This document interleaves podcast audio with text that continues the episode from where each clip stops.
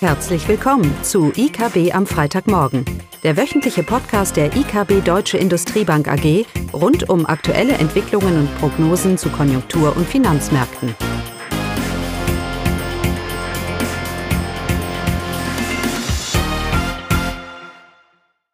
Willkommen zu IKB am Freitagmorgen, diesmal wieder nur mit mir, Caroline. Das Hauptthema heute ist die EZB-Sitzung beziehungsweise unsere Einschätzung zum weiteren Vorgehen der EZB. Wie nicht anders zu erwarten war, beließ die EZB ihre Zinssätze unverändert. Mögliche Auswirkungen von Zweitrundeneffekten und die unsichere Konjunkturentwicklung äh, erforderten es, dass die EZB auf Sicht fahren muss. Sie wird und will datenabhängig von Sitzung zu Sitzung entscheiden. Entgegen einem Interview, in dem sich EZB-Präsidentin Lagarde eine Zinssenkung für den Sommer, das wäre dann konkrete 6. Juni, äh, vorstellen konnte, also eine Zinssetzung für, für diese Sitzung dann. Äh, entgegen diesem Interview hat sie heute in den offiziellen Statements der EZB konkrete Hinweise zu Zinssenkungen vermieden. Unsicherheiten verhindern noch eine klare Ausrichtung. Das war das Statement.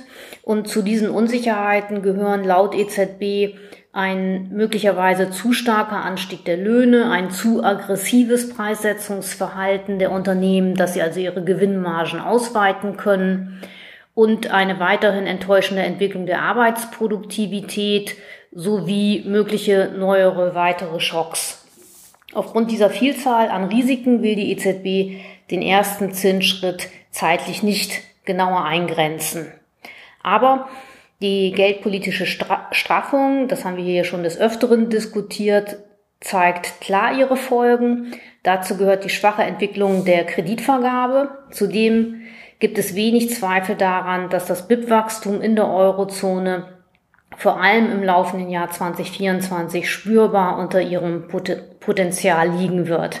Damit ist auch das Risiko von Zweitrundeneffekten eher überschaubar, überschaubar, wenn auch nicht völlig zu vernachlässigen. Anhand der Taylor-Regel haben wir uns jetzt mal angeguckt, wo die EZB-Zinsen eigentlich liegen müssten.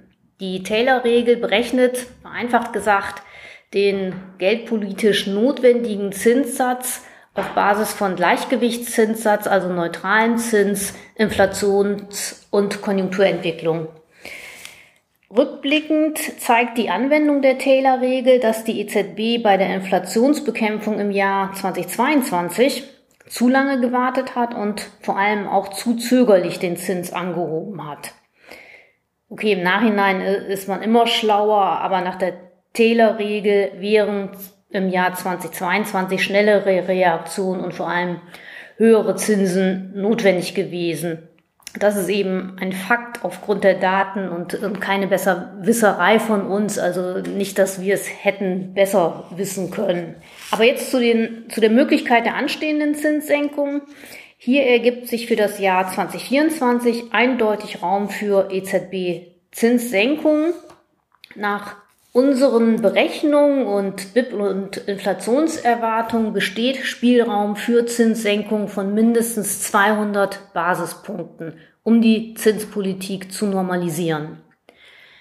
Also eine Senkung des Einlagenzinssatzes von aktuell 4% auf 2%, 2,0% bis 2025 wäre demnach konsistent mit unseren Inflations- und Wachstumserwartungen. Ohne Zweifel kann also die EZB deshalb eine Phase der geldpolitischen Normalisierung im Jahr 2024 einleiten. Konkret bedeutet dies erste Zinssenkung aus unserer Sicht Mitte 2024, also im Sommer, so wie es es ja auch schon in den Interviews angedeutet hat. Wir erwarten für dieses Jahr insgesamt Zinssenkungen von 100 Basispunkten ab Mitte 2024 und weitere 100 Basispunkte im Jahr 2025. Für stärkere oder frühere Zinssenkungen wären dann hingegen deutlich trübere Konjunkturaussichten notwendig, als dies allgemein erwartet wird. Also stärkere Zinssenkungen, wie sie aktuell ja vom Markt erwartet werden, sind also nur mit der Annahme vereinbar, dass die Konjunktur schlechter verläuft, als allgemein erwartet wird, beziehungsweise die EZB ihre Zinsen stärker sinken wird, weil sie die Konjunktur stützen will. Nicht ganz so klar ist übrigens das Bild in den USA. Hier hat nämlich die US-Wirtschaft mit einem starken Abschlussquartal erneut überrascht.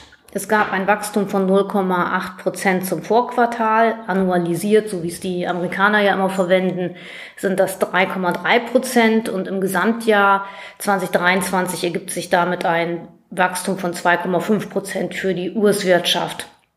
Damit ist auch die US-Wirtschaft im vierten Quartal robust verlaufen und bleibt anscheinend äh, ja ziemlich unbeeindruckt von der restriktiven Geldpolitik. Wir gehen zwar auch für die USA bzw. für die Fed von Zinssenkungen im laufenden Jahr aus, aber dieser Raum ist angesichts der Datenlage und der guten Konjunkturentwicklung in den USA deutlich begrenzter als für die EZB, wo das Konjunkturbild im Euroraum doch deutlich klarer ist.